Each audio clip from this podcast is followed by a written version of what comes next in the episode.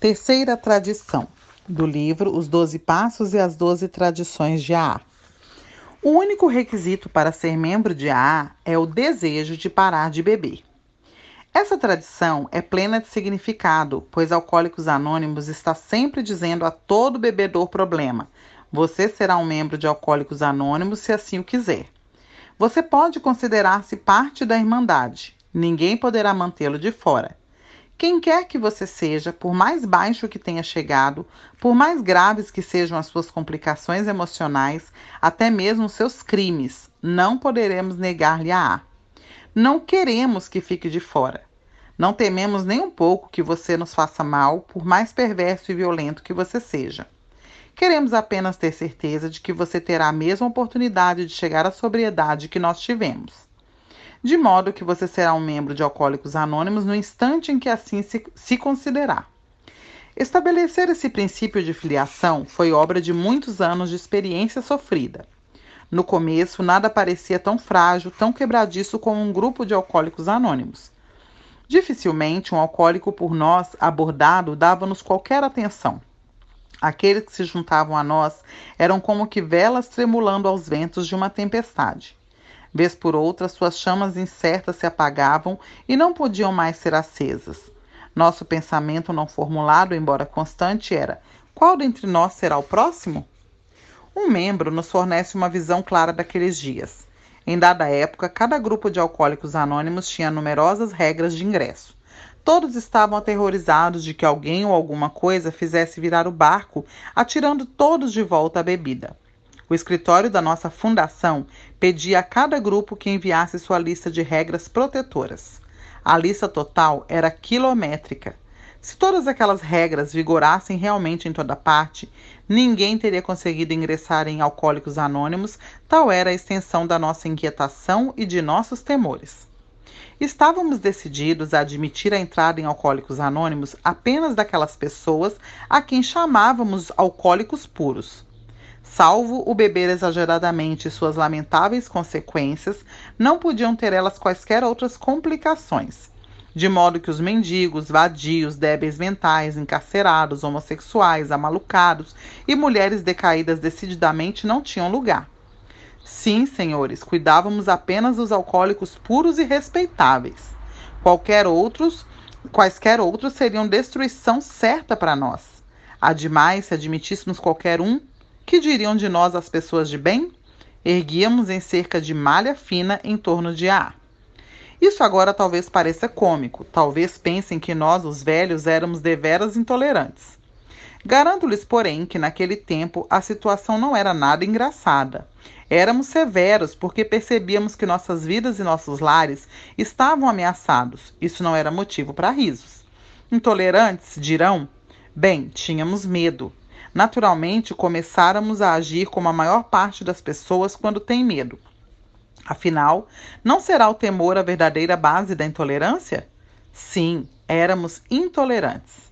Como poderíamos então adivinhar que todos aqueles temores resultariam infundados? Como poderíamos saber que milhares daquelas pessoas, por vezes assustadoras, teriam espantosas recuperações e se transformariam em nossos maiores colaboradores e mais íntimos amigos?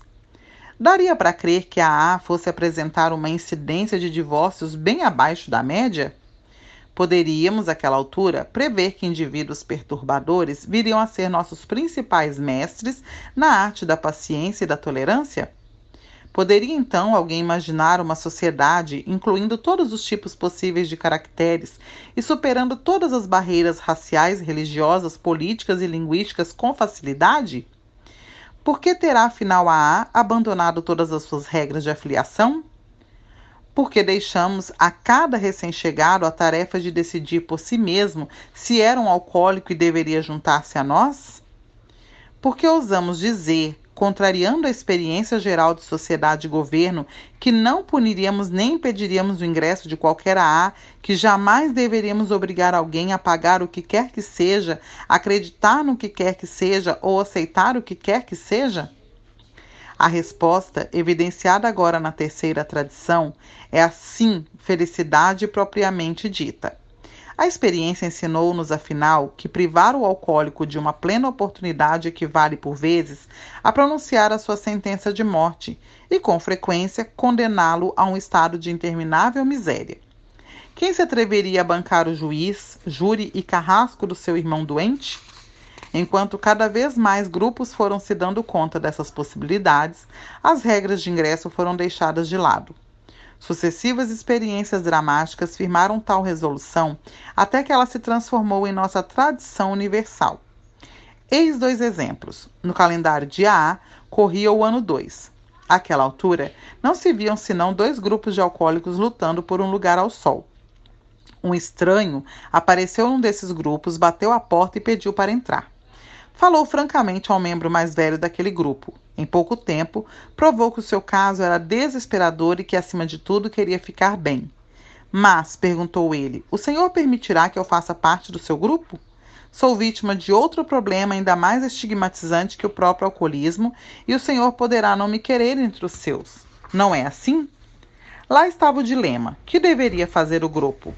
O membro mais antigo convocou outros dois e, confidencialmente, colocou-lhes nas mãos aquela car carga explosiva, dizendo: Bem, que tal?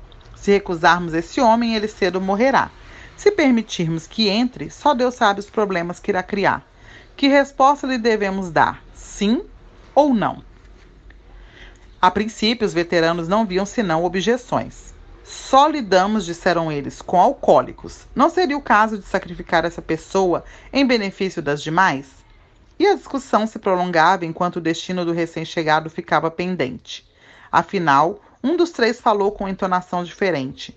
Aquilo que realmente tememos, disse, é a perda da nossa reputação. Temos muito mais receio dos comentários que poderiam surgir do que dos problemas que esse bêbado diferente poderá trazer. Ao longo dessa nossa conversa, quatro palavrinhas passaram-me pela mente. Algo não sai da minha cabeça. Que faria o mestre? Não se disse mais nada. Na verdade, o que mais se poderia dizer? Exultante, o recém-chegado entregou-se às, tarefas do 12 passo. Incansavelmente apresentou a mensagem de A a dezenas de pessoas. Como se tratava de um grupo pioneiro, essas dezenas de pessoas hoje chegam à casa dos milhares. Ele jamais incomodou quem quer que fosse com seu outro problema. A A tinha dado o primeiro passo no sentido da formulação da terceira tradição. Pouco depois que o homem duplamente estigmatizado bater as portas de AA, um outro grupo recebeu em seu seio um vendedor que aqui chamaremos de Ed. Tratava-se de um indivíduo ativo e impetuoso, como costumam ser os vendedores. Ele tinha pelo menos uma ideia por minuto de como melhorar a ar. Tais ideias ele as vendia aos colegas com o mesmo ardente entusiasmo que punha na venda de cera para polimento de automóveis. Mas uma de suas ideias não era muito vendável. Ed era ateu. Sua obsessão predileta era de que a A poderia funcionar muito melhor sem aquela tolice de Deus. Ele incomodava a todos e a expectativa geral era de que logo se embebeda, embebedaria, pois na ocasião, entenda-se, a A tendia à religiosidade. Deveria haver, dizia-se, um pesado castigo para os blasfemos. Para decepção geral, Ed manteve sóbrio. Chegou afinal o momento em que deveria falar numa reunião. Trememos todos, pois sabíamos o que estava por vir. Ed rendeu tributo à Irmandade, contou como a sua família se havia reencontrado, exaltou a virtude da honestidade, relembrou os prazeres do trabalho do 12 passo e, por fim, soltou em altos brados: Não tolero essa história de Deus.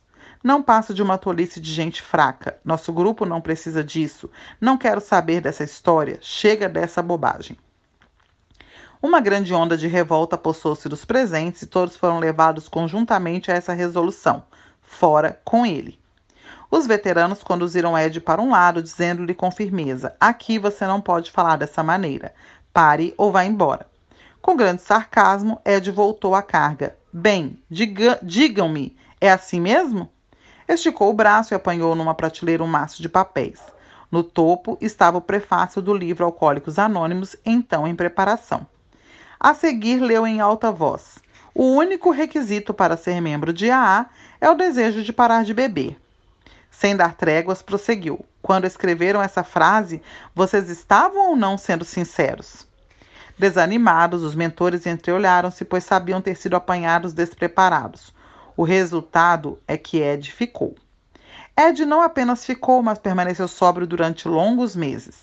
Quanto mais tempo ficava sem beber, tanto mais bradava contra Deus. O grupo ficou de tal forma angustiado que toda a caridade fraterna desapareceu. Quando, meu Deus, quando? murmuravam entre si os companheiros, esse sujeito irá encher a cara. Bem mais tarde, Ed conseguiu um emprego de vendedor que o obrigou a sair da cidade. Depois de poucos dias, surgiu a novidade. Ele tinha mandado um telegrama pedindo dinheiro e todos sabiam o que aquilo significava. A seguir, fez uma ligação telefônica. Naquela época, costumávamos ir aonde quer que fosse executar um trabalho do 12 passo, por piores que fossem as perspectivas. Dessa vez, porém, ninguém se mexeu. Que fique sozinho, que tente fazer as coisas por si. Talvez aprenda uma lição. Cerca de duas semanas mais tarde, Ed entrou à noite na casa de um dos membros de AA e, sem que a família soubesse, deitou-se na cama. Ao amanhecer, o dono da casa e um outro amigo estavam tomando o café da manhã. Ouviu-se um barulho nas escadas. Para a consternação de ambos, Ed apareceu. Com um sorriso enigmático nos lábios, ele perguntou: Vocês já fizeram a sua meditação desta manhã? Súbito, os dois deram-se conta de que ele falava sério. Em fragmentos, a história lhes foi contada. Ed havia permanecido num hotel barato de um estado vizinho. Ignorados todos os seus pedidos de ajuda, essas palavras começaram a saltar-lhe a mente febril. Eles me abandonaram. Fui abandonado pelos meus iguais. É o fim, nada mais resta. Ao virar-se na cama, batera com a mão na escrivaninha ao lado e tocara num livro. Ed abriu e leu o livro. Era uma Bíblia. Nunca mais ele tornou a confessar o que viu e sentiu naquela, naquele quarto de hotel. Foi no ano de 1938. Jamais Ed voltou a beber. Hoje em dia, quando os membros antigos que conhecem Ed se reúnem, eles exclamam: E se tivéssemos conseguido expulsar Ed por causa de suas blasfêmias? Que teria sucedido a ele e a todos que ajudou posteriormente? Foi assim que a mão da providência divina muito cedo nos deu a entender que qualquer alcoólico é um membro da nossa irmandade, desde o momento em que ele assim o afirme.